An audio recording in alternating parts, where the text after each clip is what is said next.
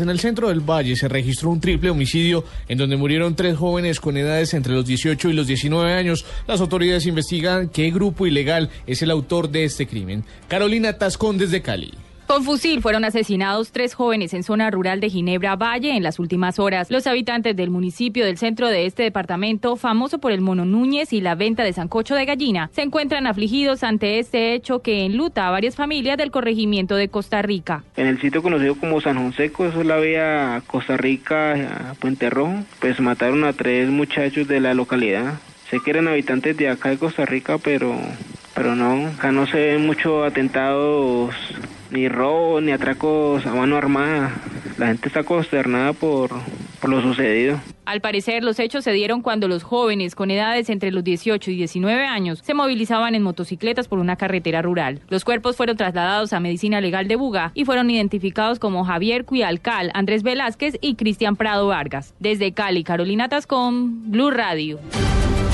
Una emergencia se vive esta hora en el departamento de Boyacá por cuenta de un incendio forestal que consume varias hectáreas de bosque en las montañas del municipio de Villa de Leyva. Gonzalo Jiménez. Muy buenos días. El Grupo de Atención y Prevención de Desastres de Boyacá está pidiendo en este momento ayuda por vía aérea a la Fuerza Colombiana para que envíe varios helicópteros, ya que el incendio forestal se salió de las manos en horas de la madrugada. Así lo dieron a conocer diferentes autoridades, como el ingeniero Rosso Millán, quien está coordinando la emergencia. Por lo menos unos 50 bomberos participan luchando contra este fuego que se ve desde acá, desde Villa de Leyva, en el Cerro San Mateo. Las llamas que han superado unos 12 metros eh, amenazan con llegar a unas cabañas y también a las antenas de televisión y de celular de esta zona del país. La comunidad, pues ya también algunos con pánico alistan las maletas para salir, porque en, aquí en el municipio de Villa comienza a caer mucha ceniza y humo. En Villa de Leyva, Gonzalo Jiménez, Blue Radio. Esa frontera queda cerrada, pues, hasta nuevo aviso. Crisis fronteriza entre Colombia y Venezuela. Todos estamos sufriendo. Toda mi vida entera y metida. Información especial de Blue Radio. Comienza la jornada de recolección de ayudas humanitarias en Bucaramanga para los deportados de Venezuela. La alcaldía dispuso cinco sitios para que los ciudadanos entreguen sus donaciones. Javier Rodríguez. Hoy sábado inicia la gran jornada de solidaridad de los santanderianos por los colombianos deportados de Venezuela. En parques, centros comerciales y la alcaldía de Bucaramanga serán recibidas las ayudas como alimentos no perecederos, ropa nueva o usada y enseres que necesitan los compatriotas que están viviendo momentos difíciles en la frontera. El alcalde Luis Francisco Borges. Hemos dispuesto una logística para que los bumangueses podamos acudir a vincularse con estos elementos. Y le hemos pedido a los centros comerciales también, a partir de este momento, que se sumen a nuestra campaña. Este es un deber público, pero es un deber privado. Vamos a trabajar todos. La jornada de recolección de ayudas humanitarias en Bucaramanga para las familias deportadas de Venezuela se extenderá hasta el próximo miércoles. En la capital santanderiana, Javier Rodríguez, Blue Radio. Y pese a la crisis fronteriza que se vive entre Colombia y Venezuela, el presidente Nicolás Maduro viajará en las próximas horas a China y a Vietnam. Paola Santofimio. El presidente de Venezuela, Nicolás Maduro, viajará en los próximos minutos a China y a Vietnam, donde, según él, irá en búsqueda de ayuda financiera debido a los problemas económicos que atraviesa el vecino país. Maduro, igualmente, durante un evento de entrega de vehículos de transporte, advirtió que se viven tiempos difíciles y que todos estarían en contra de Venezuela, según él, porque están en vías de desarrollo. La clase obrera tomará el poder y liberará porque la burguesía no puede más. Venezuela, hoy por hoy, debemos sentirnos orgullosos. Vamos a la vanguardia, vamos adelante, de una batalla dura. Por eso se, nos, se meten con nosotros todas las oligarquías, porque Venezuela va para adelante. Es como en una guerra, pues. Me voy para Vietnam, voy para la China y nos vemos pronto. ¡Que viva Venezuela! Cabe señalar que en las últimas horas, la Comisión Delegada de la Asamblea Nacional autorizó la solicitud que hizo Maduro para ausentarse del país por más de cinco días. Paola Santofimio, Blue Radio.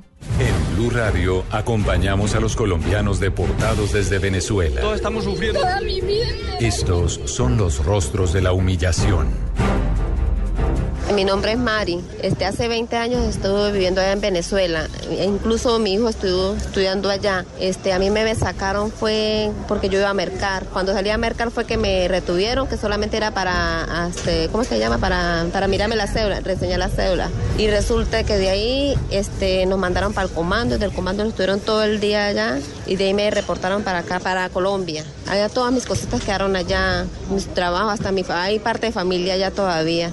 Y por, a mi hijo me tocaron que me lo sacaran por la trocha porque si no me lo iban a acusar como están acusando todos esos jóvenes allá. Este, porque esos muchachos no tienen nada que ver. Incluso mi hijo estuvo estudiando allá en Venezuela y, lo que me dijeron era que mi hijo estaba era que era un, un paramilitar también.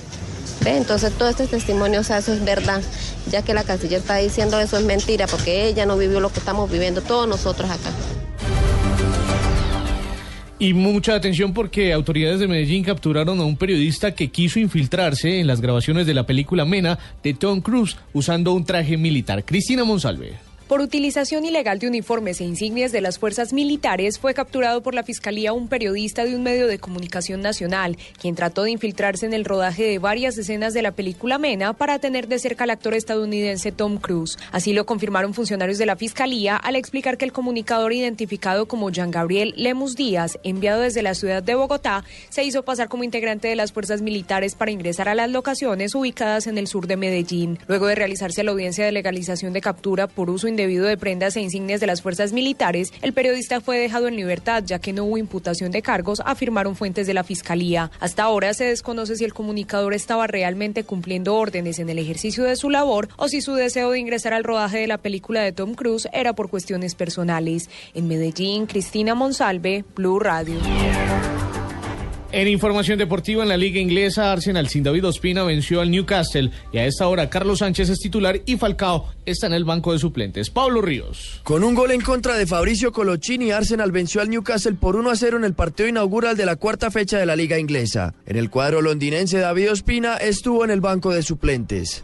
En otros compromisos, hace instantes inició Aston Villa contra Sunderland y Carlos Sánchez es titular en los locales, mientras que Falcao García es emergente en el encuentro entre Chelsea y Crystal Palace. En el fútbol italiano, Juan Guillermo Cuadrado fue convocado en la Juventus para el partido de mañana contra la Roma. Y en noticias de atletismo, Jamaica ganó el oro en el relevo de 4 por 100 en el Mundial y Usain Bolt consiguió su undécima presea dorada en la historia de esa competencia. Pablo Ríos González, Blue Radio. Noticias contra reloj en Blue Radio.